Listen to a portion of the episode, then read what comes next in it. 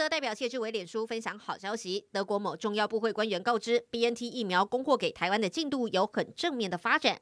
谢志伟说明，就是这位官员之前告诉他，德国政府对于这次台湾官方和民间以目前幕后分工方式克服困难，联手完成疫苗签约，感到非常欣慰。就这么巧，人在欧洲的红海创办人郭台铭也要回台了，是代表此行催货成功吗？郭台铭先生呢，预计呢在台湾时间明天晚上回到台湾进行隔离。对于大家所关心的事情呢，郭台铭先生尽了他最大的努力。基金会都已经把相关的资讯告知政府单位，无论是时间表或者是进一步有利于大众的决策，目前我们尊重指挥中心的说明。对于 BNT 疫苗何时来，永龄基金会没有多透露。但郭台铭隔离两周结束后，或许刚好能亲自迎接 BNT 来台，因为近来不断传出 BNT 疫苗即将到货的喜讯。有消息指出，时间点就在中秋节前，数量超过百万剂。BNT 也一直在进行中，然后我们希望能够比较快，能够跟大家报告。陈时中低调，不承认也不否认，就怕说的太多，让大家期待的好事又成空。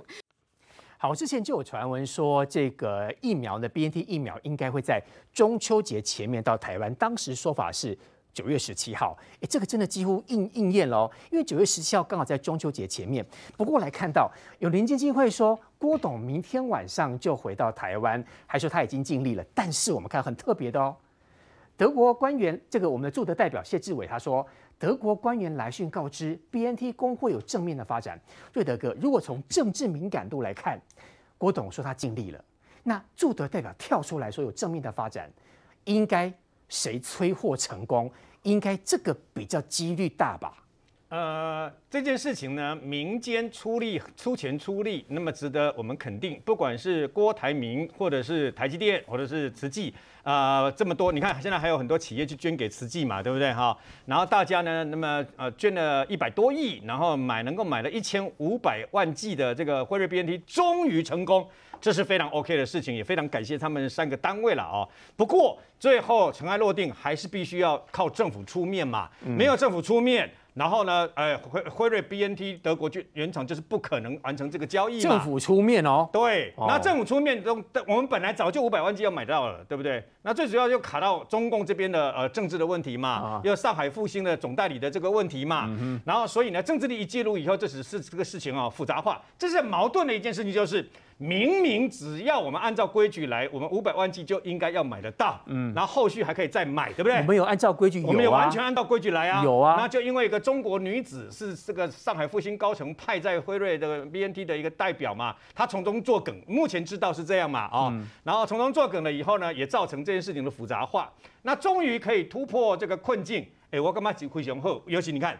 现在联雅不是没过吗？嗯，哦，EUA 强制授权没过，五百万剂又没了嘛。嗯，所以呢，又没有的情况之下呢，现在呃，如果能够早一点进来，这是很好的一件事嘛。对，那当然了，郭董啊，他带着他的这个太太呢，来到了捷克，哦，啊，又去打疫苗，然后听说又去缺，又去催货了，哈、哦。啊，那我也非常的感动了，因为这也郭台铭也也意外帮我们证实一件事，就算你没有打疫苗，一样可以进去欧洲，嗯，一样的嘛，OK 的嘛。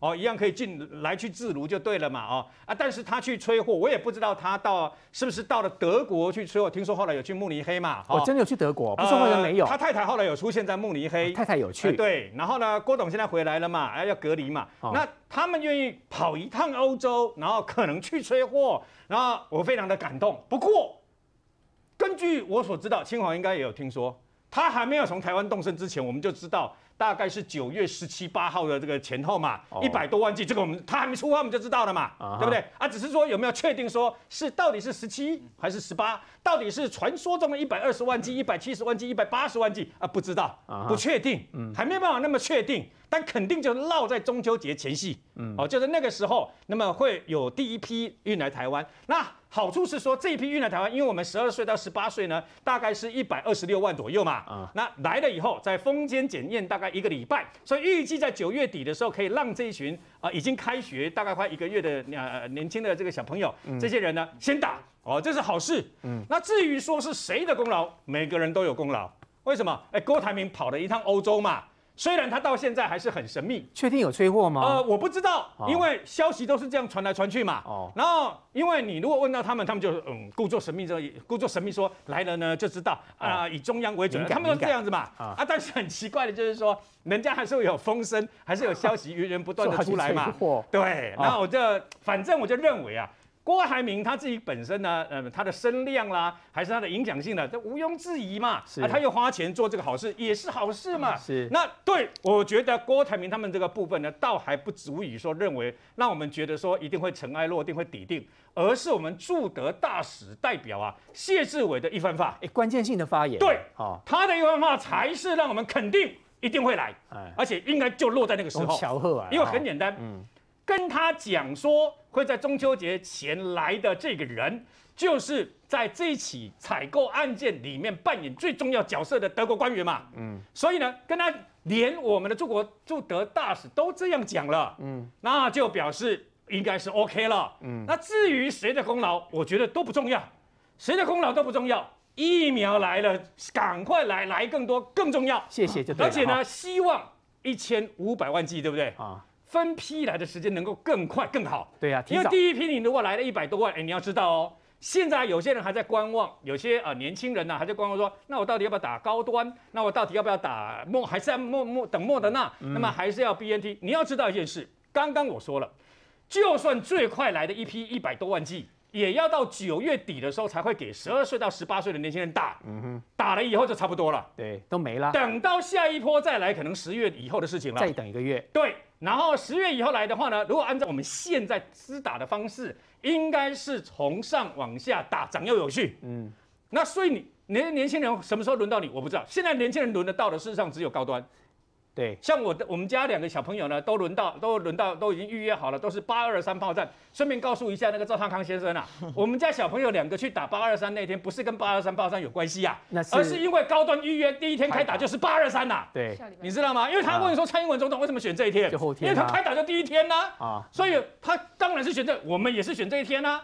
所以呢，事实上不管你打什么疫苗，能够打的疫苗，你打的疫到的疫苗就去打。嗯，而且至少你不需要跑到海外国外去打，嗯，不要忘记，你到美国去打，事实上美国现在一天才十几万人确诊呢，嗯，你在打的过程当中并没有保护力啊，结果你在等的过程当中搞不好就因为这样子确诊也不一定，有可能，所以呢，有疫苗打赶快去打。那至于这个罗生门这段过程当中，到底郭董是不是去催货，是不是因为郭董去催货了以后人家才愿意出来？那我其实个人认为啊，这都不重要，为什么呢？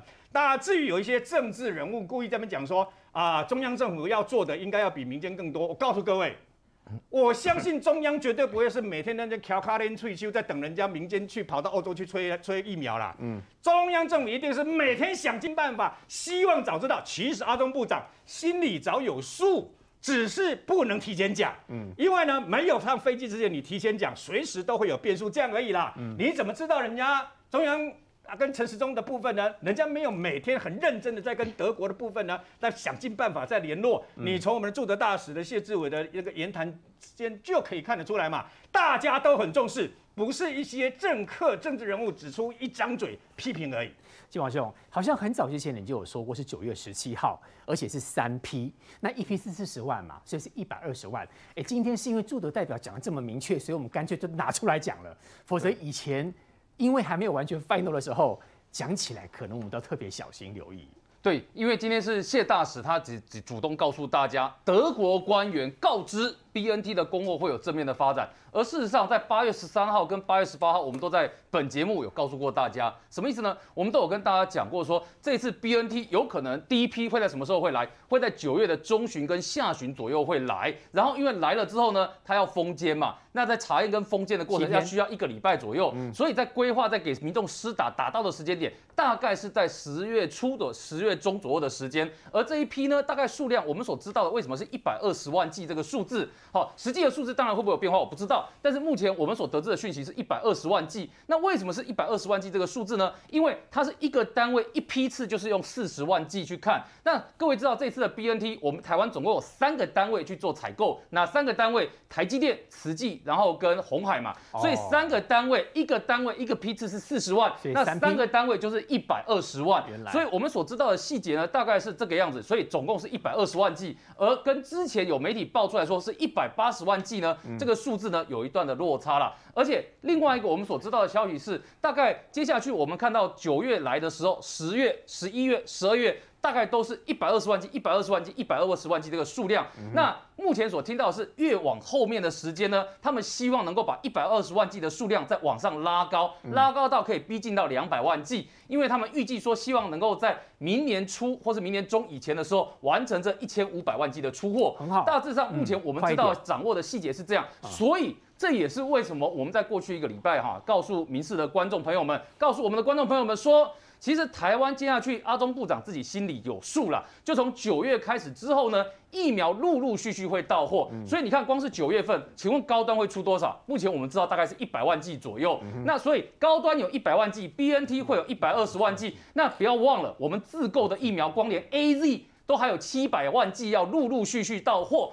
所以你看哦，AZ 会到货，BNT 会到货，高端会到货，还有其他莫德纳也会到货，所以这就是为什么我们告诉大家，疫苗从九月开始会陆陆续续的来，所以这也是为什么后面你要打吼，我们才会告诉大家说选择很多，所以千万不要在这时间告诉大家说政府强迫你只能打高端一支，讲的好像接下去只有高端一支可以，但是我们要告诉大家，还真的不是这样。那第二个我们要跟大家说明一件事情哦。这个 BNT 的状况呢，其实坦白说，郭台铭董事长有功劳，政府也是一样。为什么？因为你一定是有政府在后面去做交涉，然后后面呢打通了所谓的官民合作的模式。什么意思？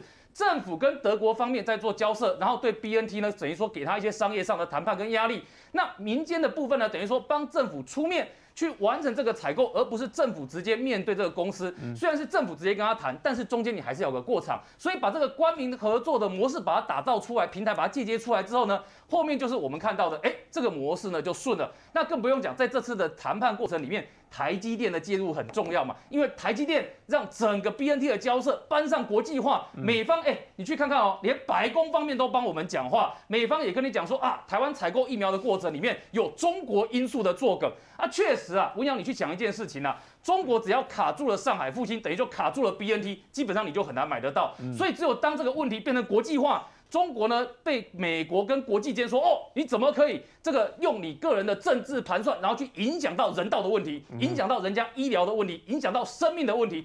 所以你看哦，这整件事情才会有我们所谓的国际以及官民模式把它打通之后，后面的 BNT 来的就变顺了。然后，所以我们才告诉各位观众朋友，这整个时间在九月之后，你看到疫苗出货的提成呢，它慢慢的就会越来越多，然后给大家的选择也会越来越多。所以这就是为什么我们在讲这件事情。这个不管是政府也好，民间也好，慈济也好，或是台积电跟鸿海方面，对，在这一次的 BNT 的供货上面，都扮演非常重要的角色。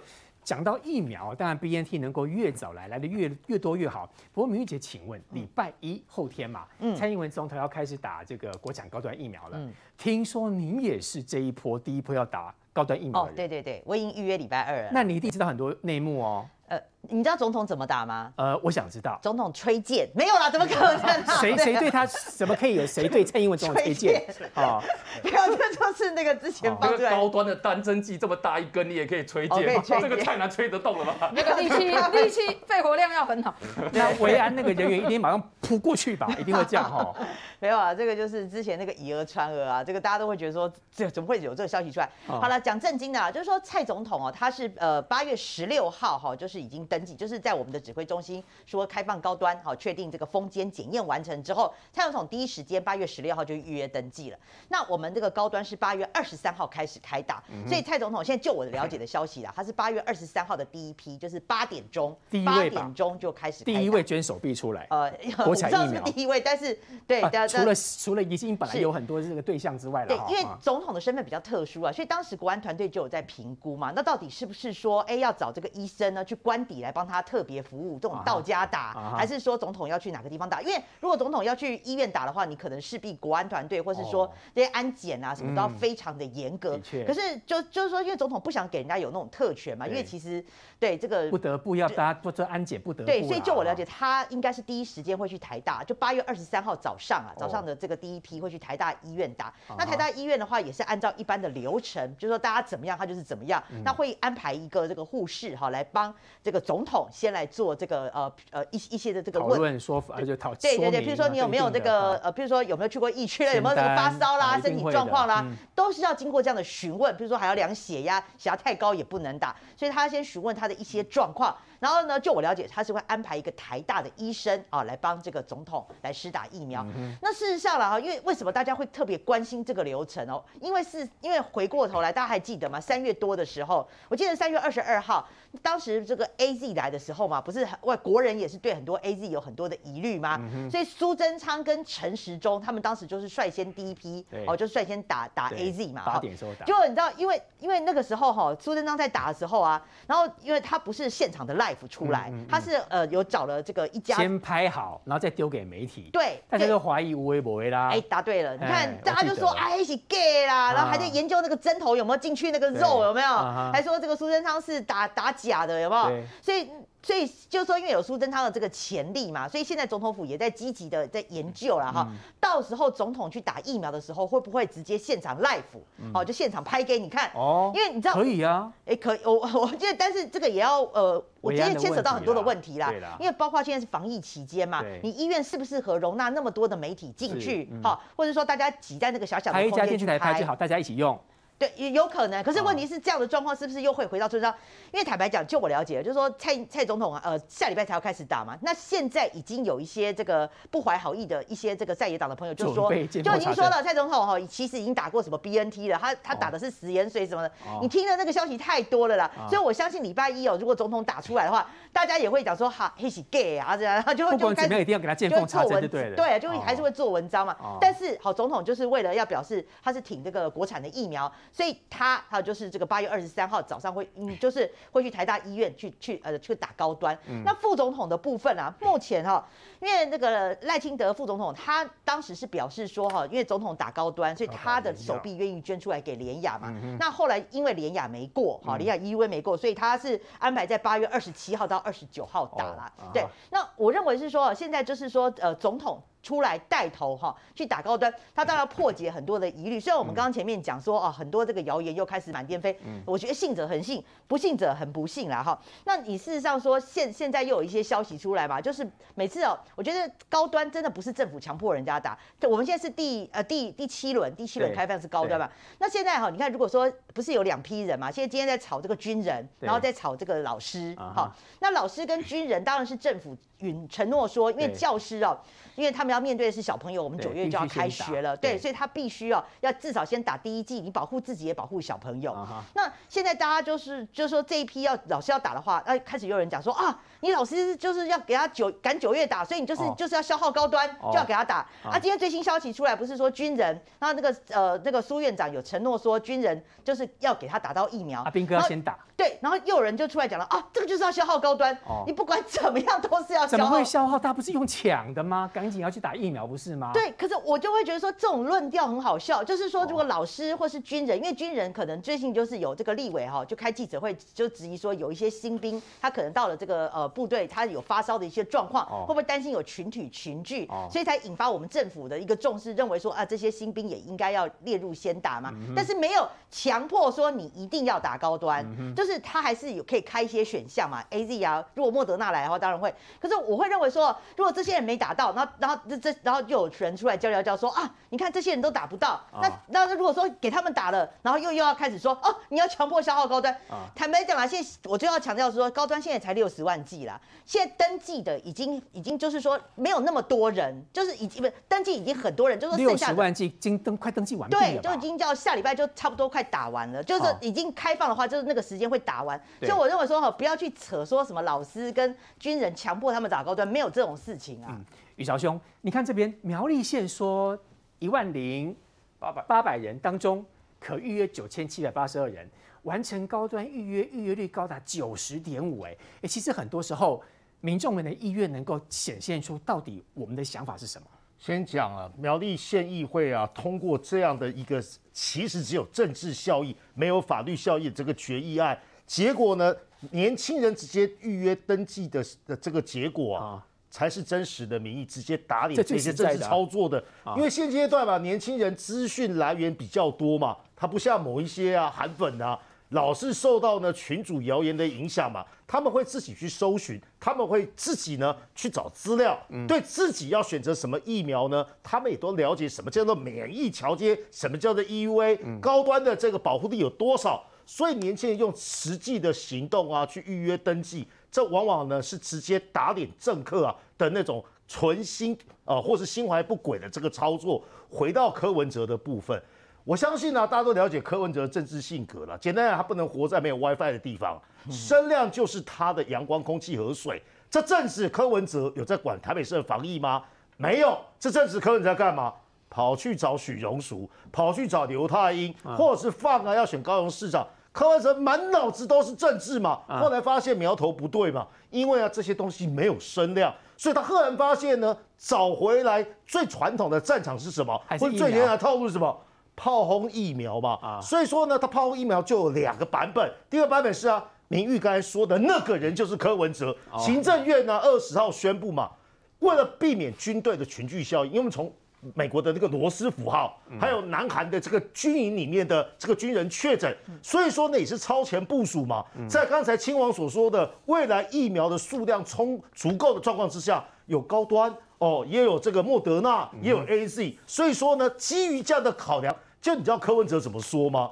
柯文柯文哲就是故意要这样啊，砸锤，你知道啊？他就故意讲说呢，啊，呃，这些新兵啊，应当可以得到比较好的待遇啊。哦，好像是在带什么风向啊？这些新兵一定是打高端的，没得选择了，打高端呢就是低端人口了，这就是他邪恶的地方。这是上级，下级是什么？他故意要黑高端，怎么黑呢？要么地多啊，地沟倒菜多啊。他说：“哎呀，美国又没有给高端 EUA，因为这几天我们都知道孙小孙小雅来有个议题很重要嘛，美国要给高端考虑要给高端数位认证。陈时中不是说呢，美国其实是很重视高端的嘛？那这些脉络过去节目之中来宾都讲过了。那你知道柯文哲怎么回吗？他根本状况外嘛，他又故意这样子皮笑肉不笑说：哎呀，美国啊又没有给高端 EUA。”啊，这真的是两件事情，风马牛不相及啊！什么意思呢？第一个，高端本来就没有要进军美国的疫苗市场，是台湾给的，对不对啊？第二个是呢，美国也不打算呢要给这个国外的这个疫苗 EUA，像 AZ 就没有嘛。对，原因很简单，我花了这么多钱，药厂花了这么多的资源去做呢一二期的人体实验，那再加上什么呢？现在美国疫苗过剩。所以美国的政策就是呢，我先用我的疫苗，对，想办法提高我的覆盖率，又没有给国外疫苗 EUA。那柯文哲这样的目的在哪里呢？如果资讯来源非常充呃呃呃充分的这个听众或者观众就会了解。没有 EUA 这件事情嘛？我刚才说过啊，高端本来就没有去进军美国市场。可柯柯文哲这样讲的用意在哪里呢？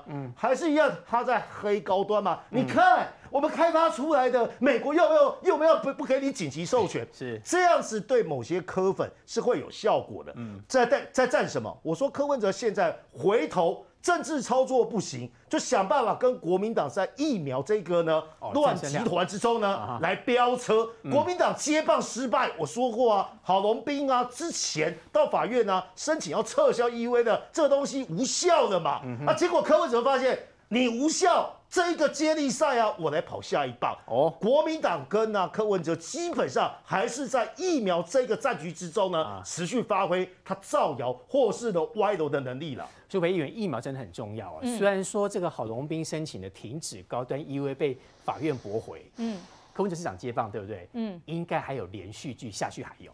是啊，就是反正国民党跟民众党就一直持续的在黑我们的这个高端疫苗嘛。那高端疫苗到底有没有让民众可以选择？我相信现在没有任何一个人被政府强迫去打高端，这就是一个事实的状况。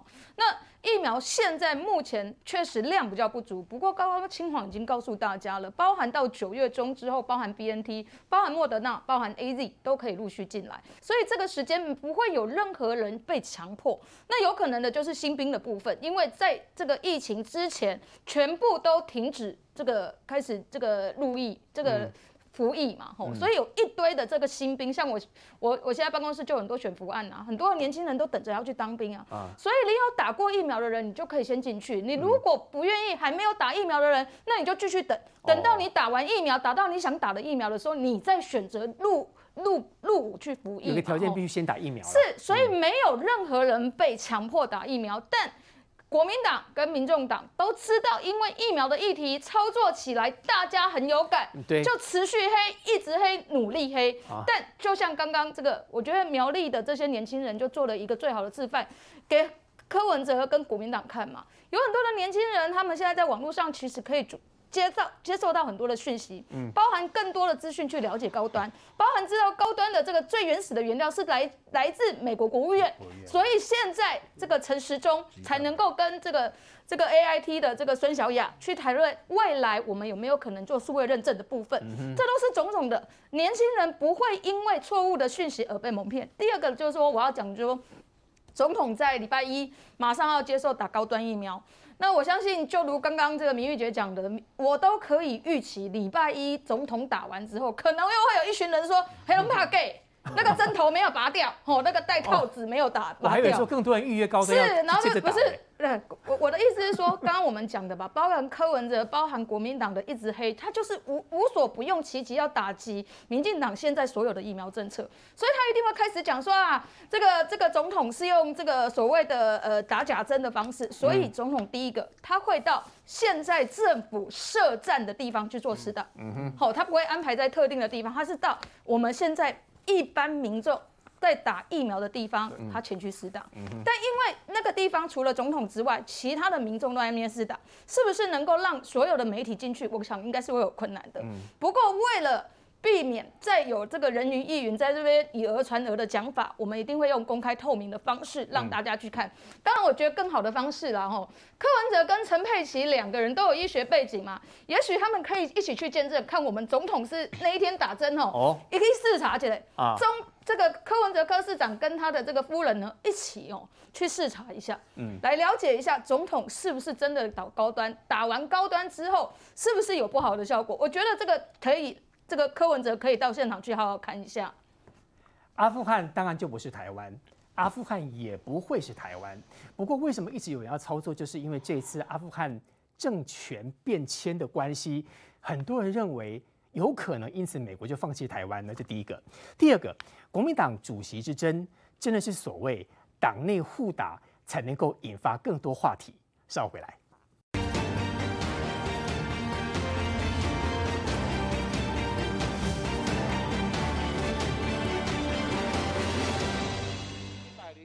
是老党员，一百零三岁，我要叫爷爷了。见到高龄百岁老党员江启臣上前博感情，还递上自己的竞选文宣。周末南下高雄到国宅关心党员，抢攻蓝营传统票仓。而对手朱立伦虽然没有公开行程，但也没闲着，鸭子划水拜会地方，还对党代表发布战斗召集令。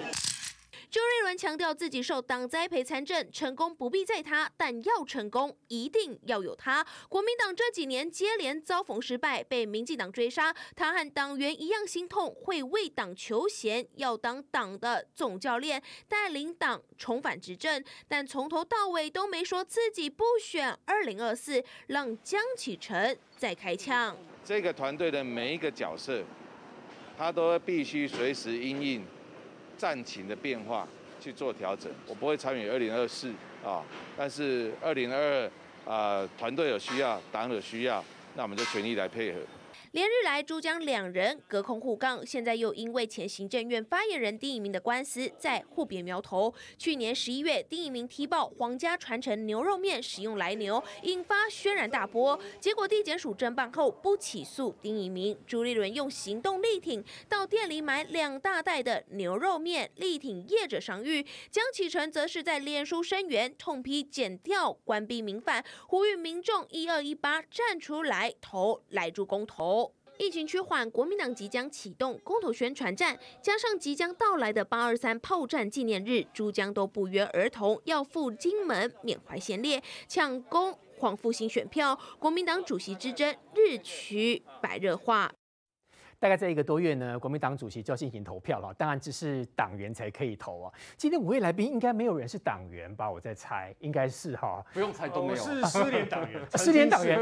我也是失联党员。曾经是啊，我还加入过国民党两次，曾经是。结果你自己因为含泪把它退掉了。不是，因为不知道为什么要加，当初是被强迫的，现在没有加入的理由嘛。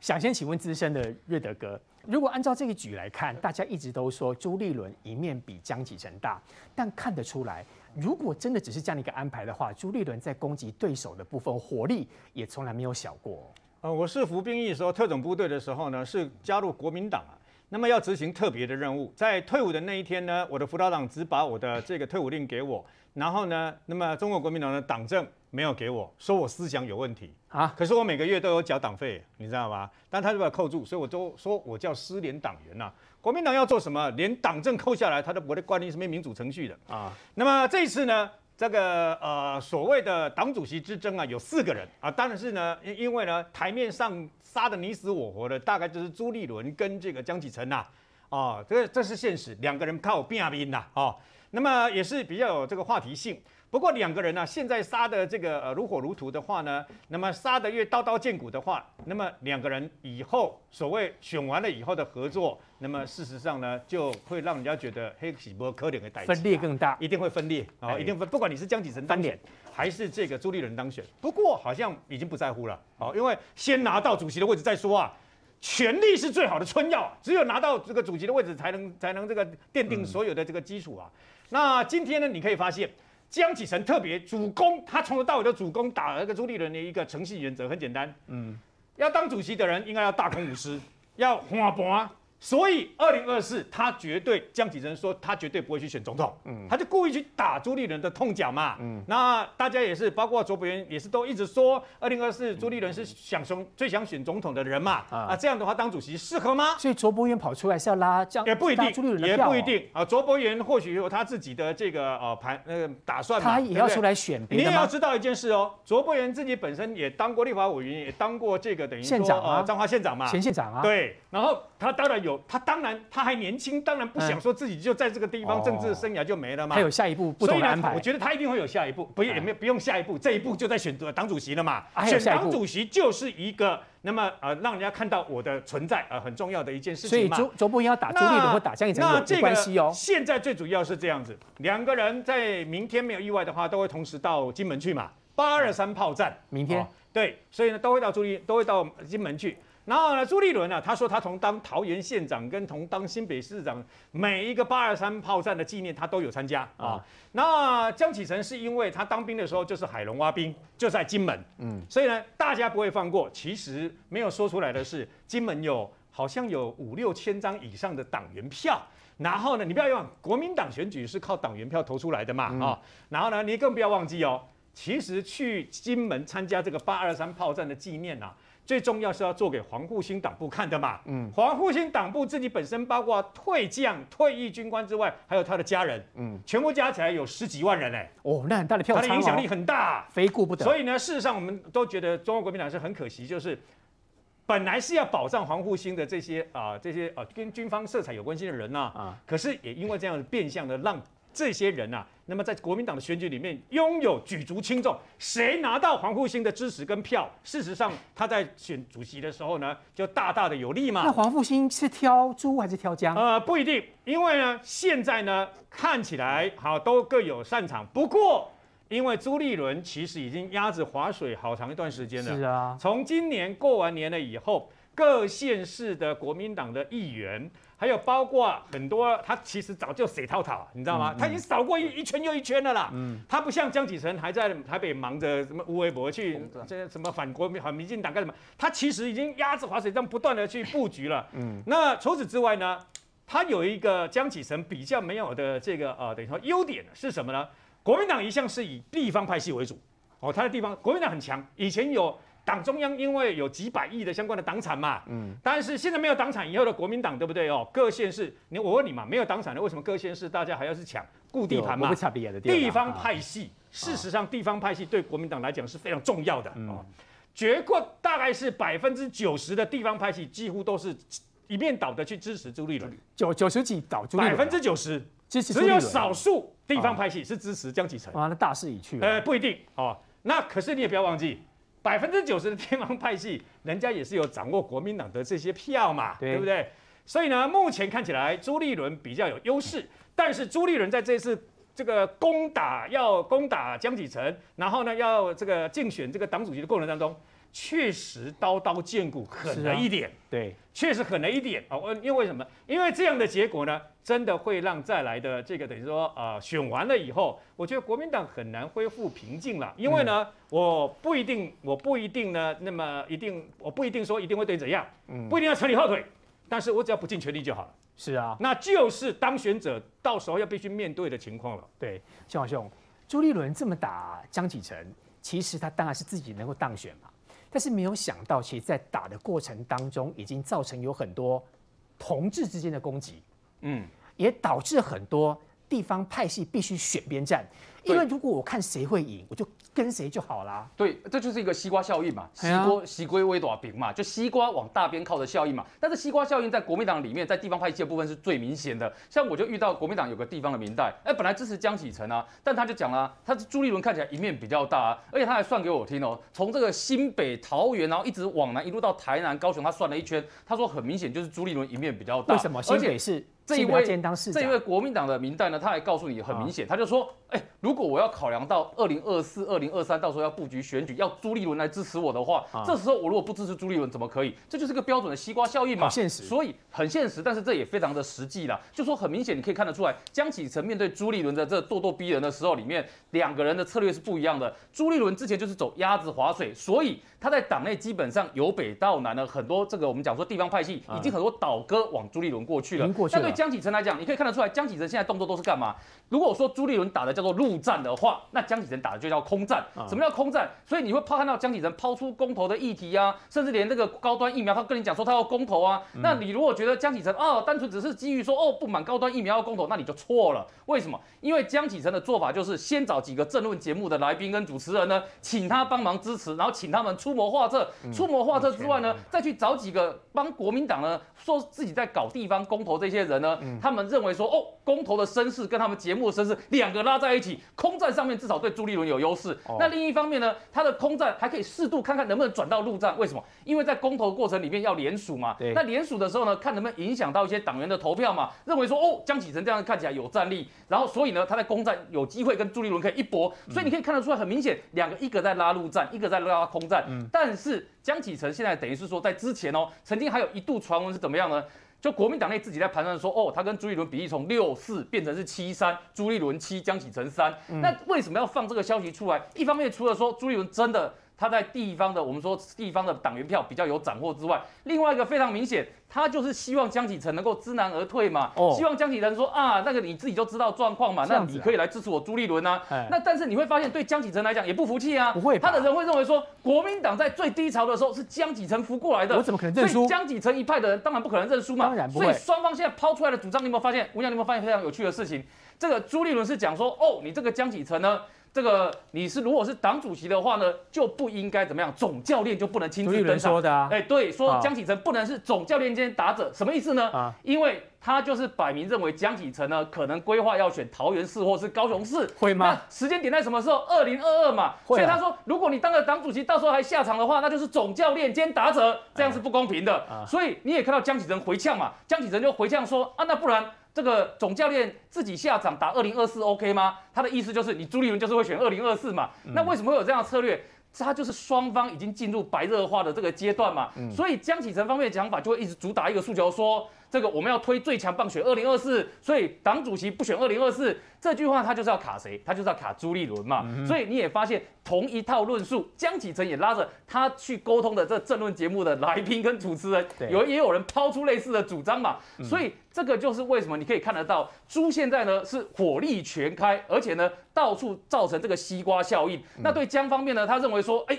不服气啊，都兜了这么一年了，我怎么可能就让你这样吃干抹净？所以双方才会僵持到这个阶段。那僵持到这个程度，各位去想一件事哦，双方火力全开要泡到这个程度的话，你认为这对国民党里面难道都没有伤痕吗？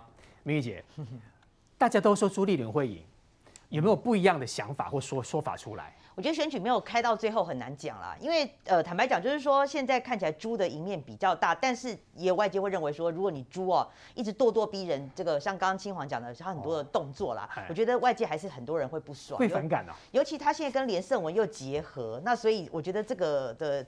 这个的正反哈效应还不晓得啦，但我因为时间关系，我讲两个就好。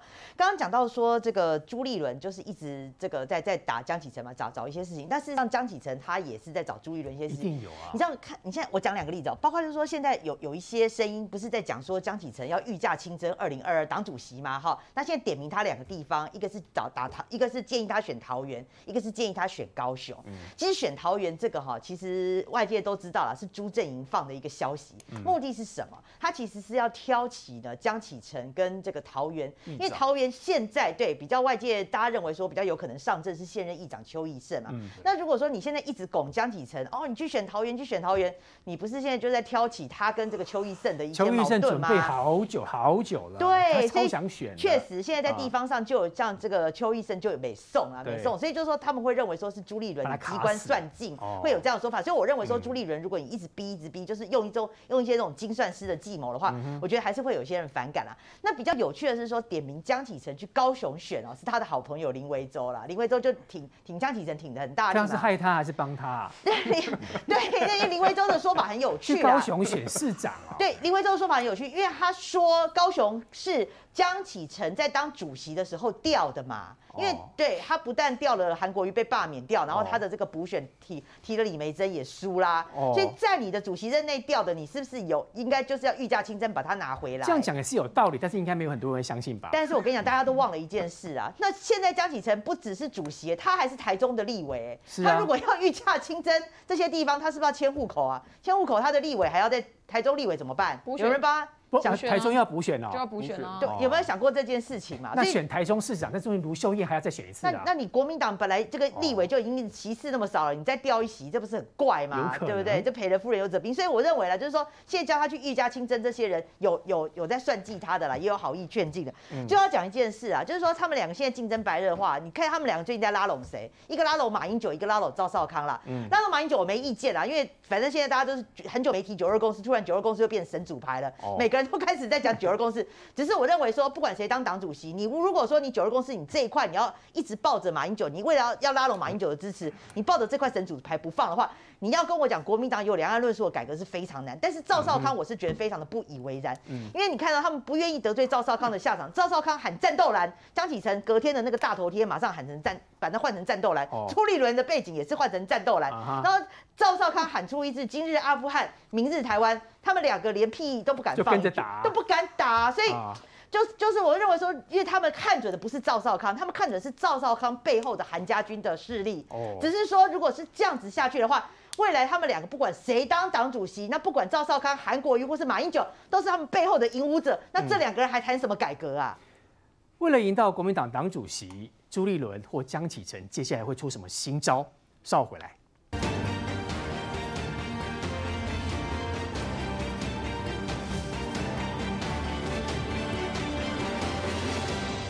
这个月的时间呢，大家应该也会持续的关注国民党党籍的这个选举哈。不过两个人白热化、隔空喊话，最近在一个月当中，越到后面会越激烈，会有什么新招跑出来？我觉得非常有趣的地方是啊，许多人雾里看花，或是呢看国民党选举啊，觉得好像平行时空啊，因为一个号称叫做正常轮，另外一个叫做中生代啊，可是他们现在打法呢，好像是二十年前。国民党传统的宫廷斗争式的放话啦，挖啊挖墙角啦，贴标签、拔桩啦，贴标签啦，啊、就国民党过去的这种公平斗争嘛。嗯、但我认为最后决定这场胜呃这个选举的关键在哪里？深蓝这一块，因为现阶段近距近距离的这个肉肉搏战开始之后呢，你会发现嘛，江启臣一句一记出来所谓的战斗蓝，然后朱立伦这边就在历史这边呢、啊、做文章。